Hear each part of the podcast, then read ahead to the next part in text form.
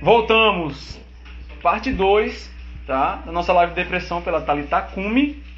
Hoje nós estamos falando com Jaqueline Santos, psicóloga, e ela trabalha justamente com toda essa parte. Estamos também com a Priscila do Movimento Thalita Kumi, que acabou de chegar. Vou chamar logo ela aqui.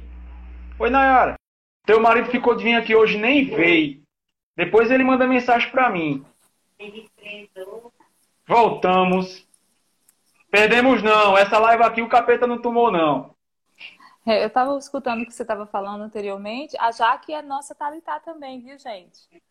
Ó, Talitá oficial. É. Ela já está aqui já, já convidei.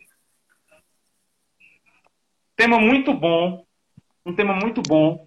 Né? Eu já fui curiar lá o grupo da gente, viu, Jaque? As meninas já postando lá. Aí a, a Nai colocou Jaque arrasa e eu concordo. Jaque arrasa. Eu queria, eu queria até fazer uma pontuação de uma coisa que vocês estavam falando aí, que o Menezes foi dar lá o exemplo ah, dele. Ah, as talitais estão todas né? em peso aqui, as minhas talitais, é. a Rosa, a O Menezes foi dar, foi dar lá o exemplo dele quando ele estava, né? Foi lá fazer outra coisa, né? Aí eu me lembrei da questão do processo automático do nosso cérebro, né? É, a, a neurociência explica que o cérebro da gente ele precisa poupar energia. Então todos os processos que a gente normalmente repete, eles se tornam um processo automático. Então, escovar os dentes, andar, andar de bicicleta quando, quando se aprende, dirigir quando se aprende, são processos que se tornam automáticos. E a partir do momento que um processo do nosso cérebro se torna automático, a gente para de pensar sobre aquele processo. Então, por e, e uma questão também interessante a gente colocar aqui é que o cérebro ele não identifica o que é bom do que é ruim, certo? Então, por exemplo, é, ele sabe que sentar no sofá, assistir, comer um monte de besteira é prazeroso. E ele sabe também que fazer atividade física gera prazer também. Só que ele não consegue diferenciar qual é o melhor porque os dois trazem essas sensações. Então, por isso que essa questão do agir, de fazer uma outra coisa, de trazer coisas novas para que o meu cérebro ele não se acomode naquilo, é extremamente essencial. Ótimo, ótimo, ótimo, ótimo. Material vocês têm. Vai, a live... Oi. A no nossa queridíssima Ana Maria Santiago, esposa do pastor Daniel Carlos, ela é uma das nossas talitas oficiais né? Tá, uhum. tá aqui, colocou. Esse assunto é muito importante. É mesmo, Aninha? Paz, a paz, irmã. Manda um abraço pro pastor Daniel. É, vamos para um ponto aqui que eu acho muito interessante, principalmente para nós cristãos, porque uhum. é um ponto é um ponto crítico e é um ponto que tem que ser falado. Né? Vez por outra, a gente tem um ponto crítico nas nossas lives da Talitat. Não tem como não ter. Né? São temas que são relevantes e assuntos que às vezes são bem bem, como foi que tu dissesse, melindrosos de se conversar. Por muito tempo, as pessoas costumavam associar a depressão como sendo um problema de ordem espiritual. Então, até hoje, as pessoas ainda têm esse pensamento. Então, a depressão ela pode ser relacionada à falta de Deus. Uma pessoa que é depressiva, ela automaticamente não tem Jesus de Nazaré. Ou até mesmo ela pode ser um, uma pessoa que está possuída pelo diabo e precisa de uma sessão de descarrego. Gente, eu acho que assim, depois de tudo que eu falei. Né, ah, deixa eu explicar, de... tá? Porque tu é psicóloga, ah. pode pensar que eu sou doido. O meu jeito de lidar com algumas coisas é tirar onda, porque se não tirar eu endoideço. E quando eu vejo que a coisa é muito, muito. É automático. O cérebro já faz assim, manda uma. Pronto, é assim. Tá? Não é porque eu sou doido, não é porque eu sou reage assim. É a admita, sua forma de, de encarar. Admita, você é doido mesmo. É, eu sou. Mas todo mundo tem uma certa fobia, então todo mundo é doido, né? pois é, né? A gente, todo mundo tem os seus momentos, né? Tem, todo mundo, mas assim... os meus sempre. Viu? Se tu acompanhar as outras largas tá, tá, tu vai ver que o negócio é bem complicado. Eu já vi já a, as ah, tá. outras. é, eu acho que dentro de tudo que eu já falei, dessa questão da. Até comparando né, um pouquinho da psicologia com o evangelho, trazendo Sim. também essas questões científicas. Gente, é extremamente comum acontecer isso. E a gente não pode simplesmente dizer que é falta de Deus, né? A gente já viu muitos casos de até pastores, né? Que chegaram a se suicidar. É, dentro da igreja acontece muito isso. Né? A gente visualiza muito essa questão de pessoas que tiveram problemas. É, eu, eu, dentro da minha família, já tiveram quadros assim também, de depressão. E a gente sabe o quanto que essa parte é, do cuidado do médico, né, é importante. A gente não pode desconsiderar isso e achar simplesmente que é a falta de Deus. É, do mesmo jeito que a gente vai para um outro médico, uma outra especialidade, né? Você precisar usar óculos, né? E você não vai no oftalmologista porque a minha visão foi afetada, porque o inimigo está tentando, né? Atrapalhar ali, não quer mais deixar eu ler a Bíblia, né? Mas será que você é? E será que você, e será que você quando tinha a vista boa estava lendo mesmo, né? Eita. Então, assim, muitas vezes tem essas situações que acontecem e a gente procura uma justificativa qualquer para anular aquilo ali quando que o processo. E assim, eu até entendo, por exemplo, as pessoas que, que procuram um psicólogo e dizem assim, não, eu quero um psicólogo cristão. Tudo bem, mas que você não deixe de buscar essa ajuda, porque vai ter um suporte que um outro lado não vai te dar. Eu, particularmente, considero muito o lado espiritual como um meio de auxílio também desse processo do doente, porque faz parte das nossas crenças e a fé é uma das coisas que pode ajudar essa pessoa. Mas a partir do momento que ela chega na igreja e ela escuta o contrário, aí a fé já não está ajudando. Porque o lugar que a gente chama de hospital não está sendo hospital, está adoecendo as pessoas, uhum. né? E, e, e é, isso acontece muito, gente. Eu já e eu tô falando isso não é porque isso é a minha forma de pensar simplesmente, mas porque eu escuto relatos. Eu trabalho com isso todos os dias. Uhum. Todos os dias eu tô ouvindo isso. E eu já escutei pessoas dizerem a seguinte frase para mim: Eu acredito que a maior parte dos meus problemas a começaram na igreja. E eu fico muito triste quando eu escuto isso. Porque é um lugar que não deveria fazer isso e faz é um lugar onde as pessoas muitas vezes passam por um processo de exclusão e quando eu me sinto excluída, isso pode ser um gatilho para mim ter uma depressão, né? Quando alguém diz para mim que que isso é, é, demônio, isso acontece. E gente, e, e as pessoas falam que, que, que é demônio não é só com depressão não, viu? Porque eu já ouvi um relato de uma pessoa que tem Alzheimer hum. e a pessoa dizer dizer que o Alzheimer dela É demônio. Meu Deus do céu. Então a gente vê o quanto que, que, que tem esse lado e isso me entristece porque não deveria ser assim. Eu não gostaria de ouvir um relato como esse, de que a igreja está adoecendo alguém, né? Jaqueline. Então, assim, a gente tem que refletir sobre isso, né? Enquanto isso. igreja. Refletir sobre isso e trazer à tona esse debate, não apenas nas Sim. redes sociais, mas dentro uhum. dos templos. Né? Você falou uma coisa muito importante aí, a Isso. igreja é um hospital. Rapaz. Exatamente. É, chega, chega, eu fiquei sem fala. Você falou e sintetizou tudo o que tem que ser feito e o que não deve ser feito. Né? É, é, quando você coloca, você oprime o outro, porque tem muitas pessoas que elas não têm empatia. Eu já briguei, já cheguei a discutir na internet com pessoas, líderes, que simplesmente disseram que os pastores que cometeram suicídio não tinham Cristo. Uhum. E mais, além de não ter Cristo, obviamente, sem Cristo você vai para onde? Só tem um lugar que você vai sem Cristo. Pro quinto dos infernos. E foi para esse lugar que mandaram esses dois pastores. Agora eu vou falar a questão do que aconteceu comigo, que não é, uhum. não é só um testemunho pessoal, é, é mais uma questão de que, como Deus usa as pessoas. A Priscila falou que Deus usa as pessoas na fraqueza. Eu concordo plenamente em gênero, número e grau, porque Paulo diz: é quando eu estou fraco que eu sou forte. É justamente quando eu estou fraco que a, o meu eu Olha só. se esvai. Oi. É, desculpa, é porque a minha internet eu acho que ela não está muito boa e às vezes ela trava. Aí eu não, não eu te interrompi, perdão. Não, não tá. Tu, tu não travou pra gente, não. Mas é, tá você, Ah, pra tu, tu viu, tu viu travando. É, ah, tá. Aí, uhum. Na hora que eu tava falando, eu acredito que eu te interrompi, perdão. Depois que não, você tranquilo. terminar, eu falo. Tranquilo. É, é...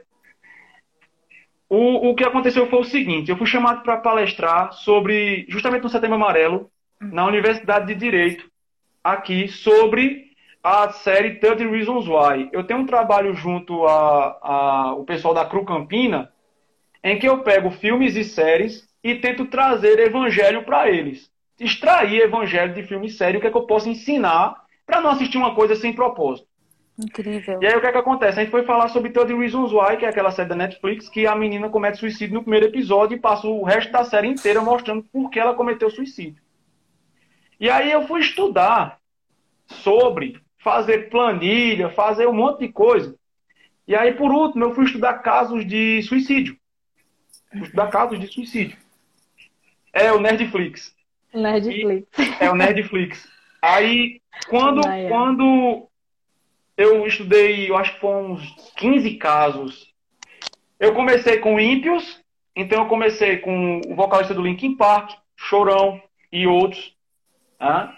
Vi que tem que ter coragem para fazer, e eles não têm coragem, porque não é do ser humano tirar a própria vida naturalmente. Eles têm que estar sedados, ou bêbados, ou alguma coisa para ele chegar a fazer um negócio desse. Ou num desespero grande demais para que o senso de preservação dele se anule né? E aí o que acontece? Vi pastores. Eu vi primeiro um senhor que ele estava no site Ashley Madison. Para quem não sabe, o site Ashley Madison era um site que existia para encontros extraconjugais. E aí o que acontece? Um hacker invadiu e mostrou a lista de todo mundo que estava lá. E tinha mais ou menos uns 60% de usuários eram pastores. E aí o nome desse cara estava lá. E quando ele viu o nome dele, e todo mundo viu o nome dele, a vergonha foi tão grande que ele cometeu suicídio. O segundo foi um que tomava conta de casos de depressão e suicídio e ele não conseguiu segurar a barra e ele mesmo escreveu uma carta e se matou. E por último, que foi o que desligou, que aí eu vou, eu, vou, é, eu já contei isso pro Matheus, já contei para eu contei para todo mundo já. É, que desligou, alguma coisa em mim desligou, porque foi um menininho de 8 anos que os pais se separaram, a mãe não estava deixando ele ver o pai e ele cometeu suicídio. E o menininho deixou uma carta do porquê ele cometeu suicídio. Quando eu terminei de ver esse, eu, eu desliguei. Eu fui me deitar, já era madrugada já, eu não consegui dormir, eu fiquei com os olhos abertos igual um vampiro. Eu vim para cá de novo. Geralmente é assim, eu acordo primeiro, o Levi acorda depois, a Aninha e a Heloísa levanta. A Heloísa acorda, mas a Heloísa fica deitada esperando os meninos se acordar, porque a gente tá dormindo muito tarde. O Levi acordou, eu não senti nada pelo Levi. Nada. Nenhum tipo de emoção. Aninha veio. Eu, eu ainda pensei assim: que nojenta, por que, ela não sai de perto de mim? Olha o que eu pensei da minha própria filha. Heloísa passou por mim, falou comigo, eu, eu só queria sair daqui. Eu só queria sair daqui. Aí eu peguei, saí daqui, fui na minha sogra. Eu fui, eu vou na minha sogra, porque minha sogra é como meu pai. Ela é de sítio. Então, é o seguinte: se levante, seja homem. Ela é desse jeito. Eu precisava desse choque, porque eu só funciono assim, eu sou igual carro velho. Se você ficar me alisando, eu não vou eu não vou conseguir resolver nada. Agora, se você der dois gritos em mim, eu garanto que eu faço o que eu tenho que fazer. Porque eu sou assim. Fui criado assim. Uhum. Aí eu fiz, então eu vou lá. Porque ela vai dar duas tapas na minha cara e eu vou tornar. Porque eu não tô normal. Eu não tô normal. Aí eu comecei pensando, é só eu me matar. Eu preciso me matar. Eu tenho que me matar. Olha minha vida como tá. Eu nunca consegui nada. Eu comecei a me sabotar o tempo todo, enquanto eu estava aqui sentado. Saí. Quando eu cheguei na esquina, eu comecei a chorar. Do nada. Me sentei no, no, no, meio-fio e chorei. Só chorei. Baixei a cabeça aqui e era lágrima pingando e fazendo aquele, aquela laminha. Mandei mensagem para o grupo de jovens da igreja. Eu disse, pessoal, ore por mim, porque eu não tô normal. Porque quem me conhece sabe que eu sou gaiato, eu gosto de brincar. Mas eu não estava com vontade de nada, nem de brincar. Cheguei na minha sogra, ela falava e eu não conseguia, era só como se. Não, não sei se vocês já assistiram o Snoopy e tinha lá o Charlie Brown, que o Charlie Brown falava. Pronto, era ela falando e eu escutando. Aí ela disse: Homem, se levante, não é assim não a vida não. Aí eu falei: Ela não vai me ajudar não. Eu vou embora daqui me levantei e eu não sabia o que fazer da minha vida, não. Porque eu só queria me matar. Eu só queria me matar. E mais, eu me lembrava de todos os textos, por isso que eu estou dizendo que não tem nada a ver com a questão de ter falta de Deus, uhum, uhum. porque eu dizia, Jesus não vai deixar eu fazer isso. Eu sei que isso está errado. Isso era dentro da minha cabeça. Tem aquele filme Senhor dos Anéis que tem o Gollum e o, e o Smeagol, que ele fica conversando com ele mesmo. Pronto, eu estava conversando comigo mesmo. Só sei que, para encurtar, eu conversei com um irmão amigo meu chamado Rodrigo. E aí ele disse, tanto ele como a Desirê, que é bombeira, e ela cuida também desses casos de. Ela, ela pega aqueles casos, acho que é do CVV. E ela disse: você tentou fazer uma coisa que não era nem treinado, você não era treinado para fazer, e você absorveu o caso dos outros. Porque na verdade eu me coloquei no lugar de todo mundo lá. Eu não só estudei, eu me coloquei no lugar da pessoa. E quando eu vi o menininho, aí aquilo ali foi o. Porque o Chesterton, por exemplo, quando ele se matou, foi o dia que a mulher disse que ele estava mais feliz. Foi o dia que ele mais riu. E ele entrou no quarto e cometeu suicídio. Aí eu comecei a me questionar. Quando foi de tarde, o Rodrigo me disse: Varão, só Jesus consegue pegar os erros dos outros e carregar nas costas. Você não é Jesus. Quando ele disse isso, parece que ele ligou de novo. É como se ele botasse a bateria de volta. Gente. E eu voltei. E eu voltei. Aí o que aconteceu? Quando eu cheguei em casa, quando foi umas quatro e meia da tarde, eu ia palestrar de noite. O que era de 32 slides passaram apenas para seis. E eu apenas contei a história. Eu contei o que eu passei o dia todo, porque foi no dia que eu fui palestrar. E aí, quando foi um ano e pouco, depois me a dizer que tinha gente que, tá, que tinha sido abençoado com aquela fala. Que viram que eu entendi o que eles estavam passando. Uhum. Aí, Emanuel Martins, que vocês conhecem, que é penteca do manto, que roda e tudo, ele disse: Você recebeu a palavra do conhecimento. Aí eu falei: Pois eu não quero mais, não. Porque o troço difícil você chegar num ponto em que você não é você, em que você não se reconhece, uhum. em que você diz: Eu não vou fazer isso que não sou eu, mas algo em você está dizendo: Você vai fazer sim. Menezes. Então, que essa fala. Oi. Interessante isso que você falou, né? Eu já, eu já vi aqui um, uns uns comentários de pessoas falando muito importante trazer esse debate para dentro das igrejas. Eu quero até propor isso, a Teológica Prime, para a gente fazer alguma coisa, né? Para trazer Sim. realmente, sair um pouquinho da, do campo das redes sociais, trazer isso para o espaço físico. Né? Aceito. E você falou assim, você falou aí essa questão, né? Você carregou todos aquele, aqueles problemas nas suas costas. A gente vê muito, muitos casos é, de membros e principalmente de pastores. Jaqueline falou aí de pastores que cometeram suicídio. Eu não sei qual foi o ano, acho que foi há dois anos atrás. Minha gente, era tanto pastor se suicidando. Não sei se vocês, se vocês lembram, era direto, vinha uma. Sim. O que mais, um atrás da outra. O que mais me chocou foi um pastor de São Paulo que eu conheci ele, rapazinho, conheci ele, a esposa dele né? É, esqueci, é, eu não vou, não vou citar nome aqui, mas enfim. É, é, os pastores, né? gente, não estou tocando aqui em liderança, mas os pastores, eles têm essa coisa de, de carregar nas costas o problema da igreja todinho, né? E, enfim, né? E também, e também eles têm esse, esse, esse esse tabu, né? Não, é por eu isso não vou passar que... por isso, não. Eu já escutei uma vez, eu, assim, eu sou filha de pastor, né? Meu, Sim. Passei a vida inteira, né? É, acompanhando minha família e tudo mais. E eu já vi de um pastor, não foi do meu pai, falando assim: olha só, Jaqueline, eu não tenho perigo de ter depressão porque eu leio a Bíblia todo dia. Gente, isso é, isso é uma fala muito irresponsável é muito irresponsável. Porque ele tá, como ele é, Sim. como ele é o líder da igreja, um membro vai escutar isso. Então, um membro que estivesse sentindo né, os sintomas da depressão, ah, eu vou ler a Bíblia uhum. todo dia também, porque o pastor disse isso. Né? Então, é muito importante trazer esse debate à tona para o espaço físico da igreja.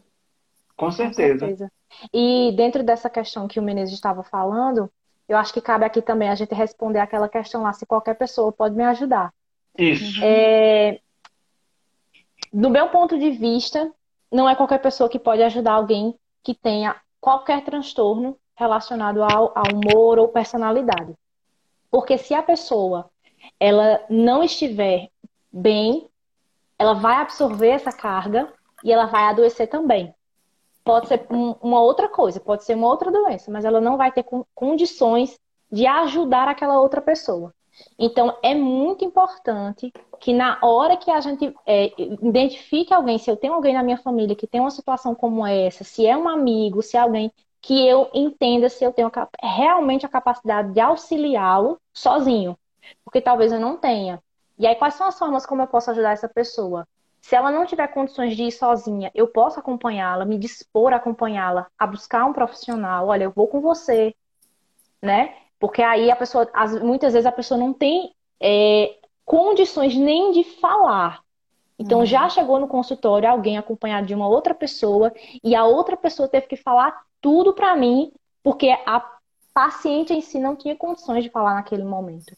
Então você acompanhar alguém já é uma coisa muito importante. Mas eu preciso entender isso, porque senão eu, eu posso adoecer, né? Então eu tenho que reconhecer isso também, para que eu consiga ajudar aquela outra pessoa, né? E esse, tudo que a gente falou aqui, a gente tem que estar atento, porque pode ser os sintomas iniciais, e quanto antes a gente procurar ajuda, mais fácil é a gente sair daquele quadro e não deixar que aquilo se torne algo mais grave. Né? Eu preciso ler aqui esse comentário que a minha mentora, Ana Maria, Ana Maria escreveu aqui. Às vezes as pessoas não se matam fisicamente, mas enterram para sempre os seus sonhos e projetos. É verdade. Mas é. é verdade. Ah, só para a questão dos pastores, nós temos que cuidar deles.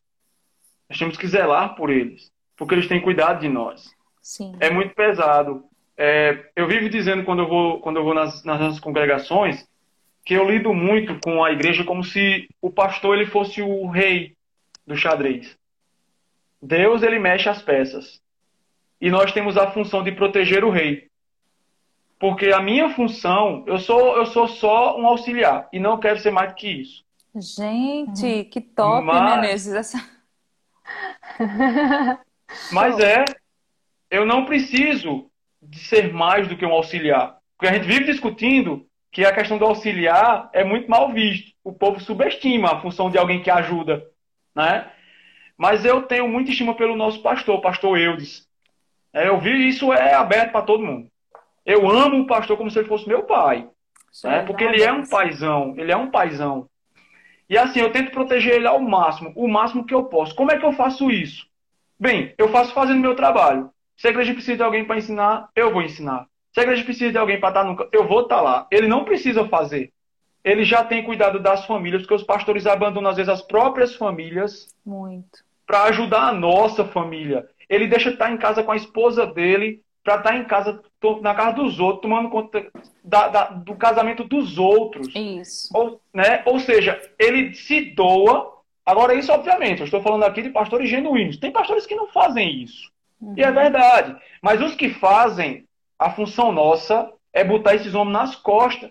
Porque já pensou, se só com o problema da nossa casa a gente já sofre, entra em estado de, de, tristeza profunda, chega a ser depressivo só com a sua casa, imagina um pastor que toma conta pelo menos de 10 famílias, cada um com seu mundinho, cada um com seus problemas. Ele tem que chegar em casa, não contar o que escutou, a mulher vai querer saber se a esposa também não está ligada ao ministério. Esse homem vai sofrer duas vezes. Isso. Ou seja, tenho, a gente tem que entender o respeito aos pastores e outros, ajudá-los. Quando ele chega a cometer um negócio desse, não é porque foi falta de Deus, não. Geralmente eu coloco a culpa é na igreja. Porque a igreja foi um fardo tão pesado que ele não conseguiu carregar. E aí não vem me dizer, ah, então não tinha Cristo, meu amigo. Homens na Bíblia pediram para Deus matar eles. Uhum. Só, somente. Elias, depois de vencer uma baita de uma batalha, disse: Senhor, só faço o seguinte, eu vou morrer. E ele se deitou para morrer. Então não venham os, os, super crentes, porque tem gente que é mais santo que a santidade. É blindada a toda coisa. né? Esse tipo de gente assim eu tenho muito medo. Porque esse tipo de gente que bota irmãos mais fracos na fé para se perderem, se coloca. Então, a questão do tempo. Tu falou já a questão do, do tempo, né? Que não é uhum. é todo mundo. E quanto mais rápido você busca, obviamente, toda doença melhor. que está no estágio inicial, melhor é para a cura. Sim. Então, quando é. Porque olha só, essa questão é interessante.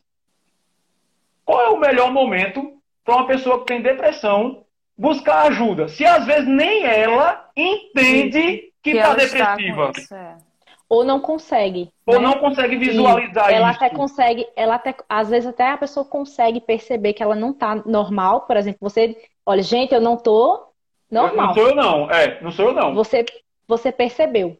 Mas muitas vezes você não tem a força de ir.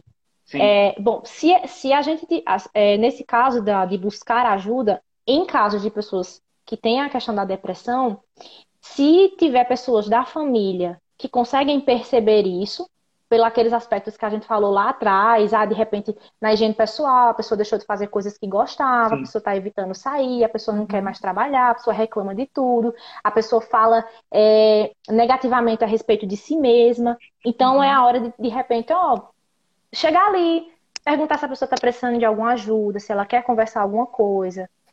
E sempre entendendo que se ela não quer conversar com você, você tem que respeitar e tentar dizer, olha, e se você for buscar, né, ajuda de um profissional, quiser, eu vou com você e se dispor a ir junto. Sim. Mas se a pessoa não tem ninguém e ela está realmente sozinha para ir, é necessário que ela dê esse primeiro passo, que ela consiga pelo menos ir. Acontece muito é, no dia a dia do, do consultório das pessoas marcarem e desmarcarem. Marca e desmarca. É, é, eu encaro como a pessoa está relutando ali né? Eu preciso ir, mas eu. Não tô não, com não coragem. Eu não quero que ela me escute. Por isso que a questão do papel da família ou amigos que estejam por perto é muito importante para dar esse impulso, para dizer, olha, vai, eu tô com você, né? Para que a pessoa é, consiga perceber que ela está sendo entendida, acolhida e que você não vai dizer que, que é simplesmente que isso é frescura, que você entende ela. Então, a partir do momento que ela se sentir assim, talvez ela tenha até um pouco mais de forças de ir né? Mas é muito importante perceber isso, né? Os sintomas ele tem que estar persistindo por um bom tempo. Então, assim, não é uma semana, não é um mês. A gente tem que perceber por quanto tempo está se estendendo isso. Tem alguns transtornos de depressão, por exemplo, no, no caso do disfórico pré-menstrual, é um ano. Já tem, um, tem, já tem uns que tem que ter uma frequência aí de dois anos que é a distimia. Então, durante dois anos, a pessoa está ali persistindo naquele sintoma e não sai aquele sintoma. Mas em outros casos, você consegue perceber em menos tempo que você não está normal como você estaria Sim. antes. Sim. Aí, nesse momento, eu vou buscar ajuda. Bom, algumas pessoas é, procuram inicialmente um psicólogo. Então, o psicólogo vai chegar, vai ouvi-lo, vai fazer algumas orientações, a pessoa vai iniciar o processo terapêutico, se for o caso, a gente passa esse encaminhamento. E aí a pessoa vai fazer medicamento com um psiquiatra ou um neurologista, enfim. Entendi. E aí, se, se não for o caso da medicação, dependendo do caso em si, vai ficar dentro só da terapia. Se não, vai fazer os dois. Se for tomar medicação, não pode deixar a terapia, porque medicação age em sintoma. Então, sintomas vão estabilizar, mas as causas não foram tratadas. Então, se eu paro a medicação de repente, volta tudo de novo. Sim. Então, por isso que a terapia é importante. Uma coisa que eu gosto de ressaltar é que não há um tempo de tratamento. Cada pessoa tem um tempo seu. Então, a pessoa pode passar um ano na terapia, três meses, quatro meses, cinco, dois anos, ou sempre, enfim, fazendo terapia, porque o processo é muito individual e cada pessoa vai responder de um jeito diferente. Entendi. Muito bom. Muito bom mesmo. Priscila? A, a, a ah, questão, da faixa, a questão da faixa etária, gente, hoje a gente tem percebido muito idosos, né, com quadros de depressão, é, jovens, mas a depressão ela pode estar em crianças, adolescentes, jovens, adultos ou idosos. Então, qualquer faixa etária é importante estar atento, porque pode ter. Aí você vai dizer, uma criança, uma criança, uhum, ela pode ter uma depressão. Então a gente tem que estar atento. E aí é, as pessoas do ciclo podem perceber. Então, professores, né, podem perceber que aquela criança ela não está. Os pais, né, irmãos, tios, primos, as pessoas que estão ali na sua convivência, podem ser pessoas que podem trazer esse alerta, né? E? Priscila? Estou aqui, estou escutando. nós, nós já estamos já no final, porque agora só falta é, nós reafirmarmos um ponto.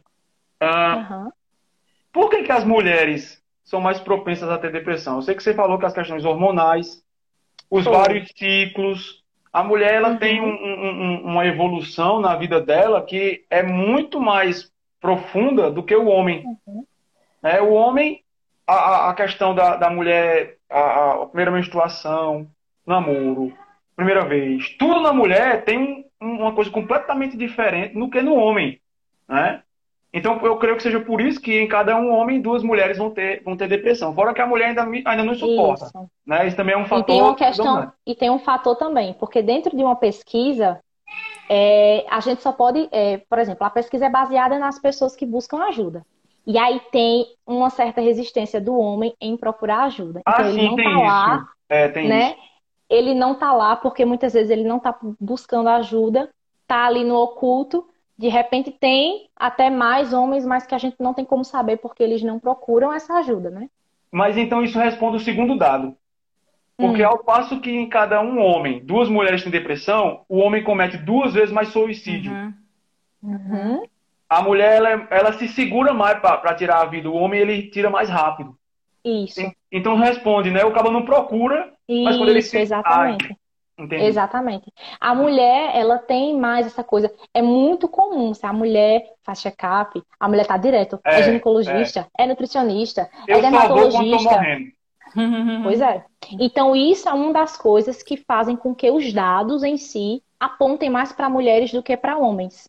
Né? Porque as mulheres têm uma facilidade maior de aceitação, digamos assim, uhum. de ah, eu não, enfim, eu vou, não quero saber de que estão pensando, eu vou lá, eu vou buscar ajuda, eu sei que eu estou precisando, e realmente vai. E o homem tem essa existência ainda, né? Como eu falei, de, durante esses cinco anos que eu atuo dentro da área, eu atendi pouquíssimos homens. Sim. E os que vão, muitas vezes relatam, eu não acredito na psicologia, né? Eu acho que não sei o quê, enfim. E aí é todo um trabalho de psicoeducação para tentar fazer com que aquela pessoa perceba que não é daquela forma. Mas justamente por questões como aquela que a gente falou da criação, né? Não pode chorar, não sei o quê, que vão reprimindo ali as emoções. Então, assim, dentro do, do, da questão da mulher, eu queria salientar esse ponto, né? E todos esses outros que a gente falou, hormonal e questão social também, e a genética, que é o que mais afeta as mulheres também. Amém. Pessoal, nós estamos chegando ao fim. Infelizmente, eu queria passar mais tempo. Mas a gente é. pode fazer. Eu acho que é só. Eu acho que o trabalho com a Talitá está só começando. A, a, a Priscila tem uma mentalidade muito rápida. E a gente tem casado muito as ideias. Né? Graças a Deus. Tem. tem... Tá conseguindo me ouvir direito, Priscila? Tu tava com a internet caindo? É, fica tra travando, aí eu não escutei a sua última fala agora.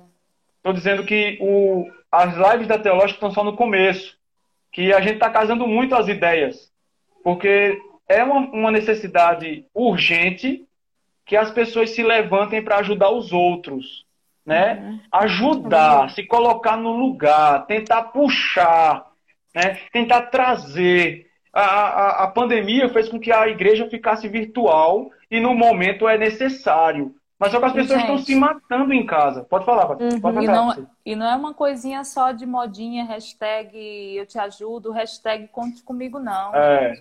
Igreja relevante é uma igreja que tra traz alguma mudança para a sociedade.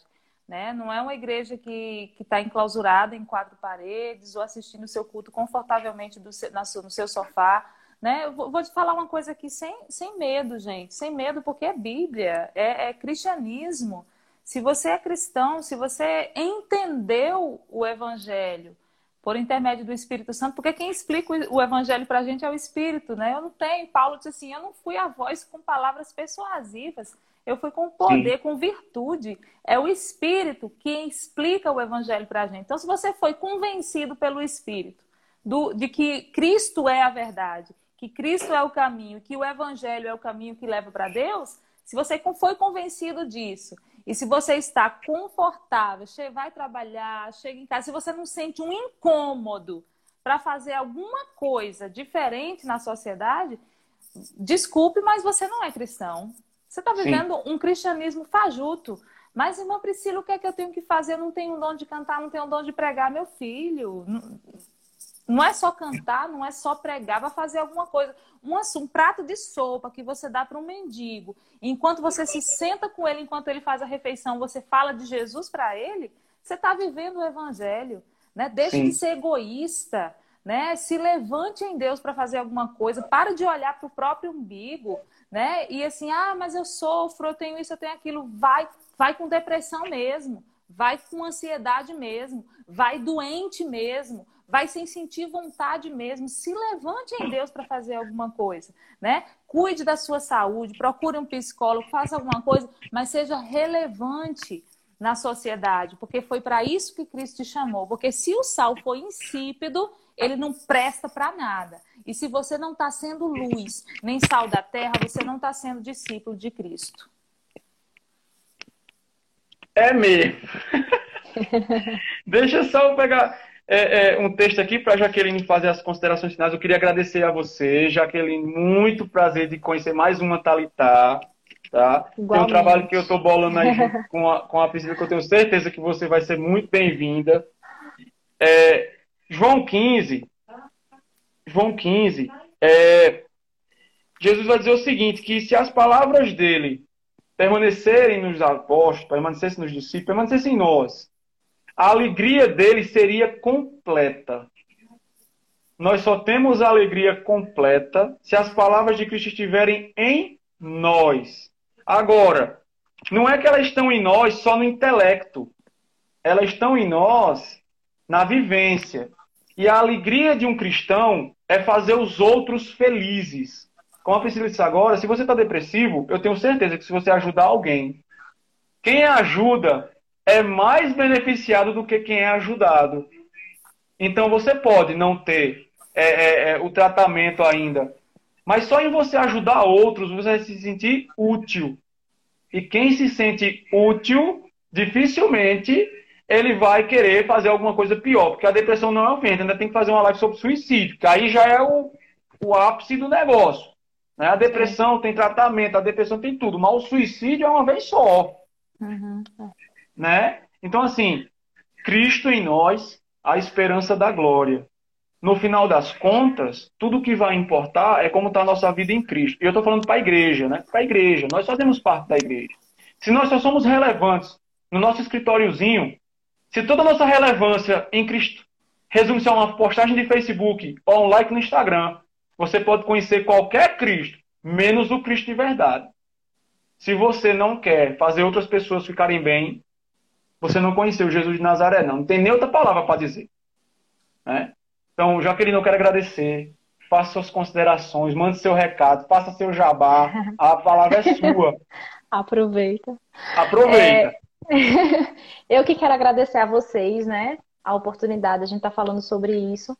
É... eu, eu assim, fico feliz, né, em estar abordando um tema tão importante e trazendo, porque assim, dentro da, do que a gente conversou, a gente não está só falando de depressão, mas a gente também está é, trazendo para as pessoas, né, a, o incentivo, né, que a psicologia tem a contribuir na sua vida. Porque dentro da, da terapia, não só busca terapia quem tem algum problema. A terapia, ela serve para autoconhecimento, a terapia serve para muitas coisas. É, que estão aí no dia a dia e de repente eu preciso ter alguém para parar ali, sabe? Me ouvir, porque às vezes eu não tenho isso em casa, eu não tenho isso na igreja, por exemplo. Então, assim, eu fico muito feliz em poder contribuir, né, com aquilo que eu sei. Eu acredito que o conhecimento bom é esse, né, aquilo que a gente compartilha, para que a gente possa ajudar outras pessoas com isso. E eu entendo que não é algo fácil, a depressão não é simples, não é algo assim para se tratar com facilidade. É todo um processo que, que exige aí. Então, assim, se as pessoas que estão nos ouvindo hoje conhecem ou passam por essa situação, eu quero incentivar vocês agora a buscarem ajuda, né? A se despirem de qualquer preconceito ou de qualquer pensamento que venha negativo sobre isso, qualquer receio que tenham, que vão achar de mim, ou enfim, isso não importa. O que importa é que você busque ajuda nesse momento para que você consiga sair desse quadro. E sim, é possível eu sair desse quadro, mas eu preciso Amém. dar esse primeiro passo, porque eu sou a pessoa importante nesse processo que vai fazer com que isso passe, né? Às vezes os, os meus clientes, né, chegam no final do processo e dizem, ah, obrigada, né, pelo que você está fazendo, e eu digo, olha, não sou eu, é você quem está fazendo isso por você.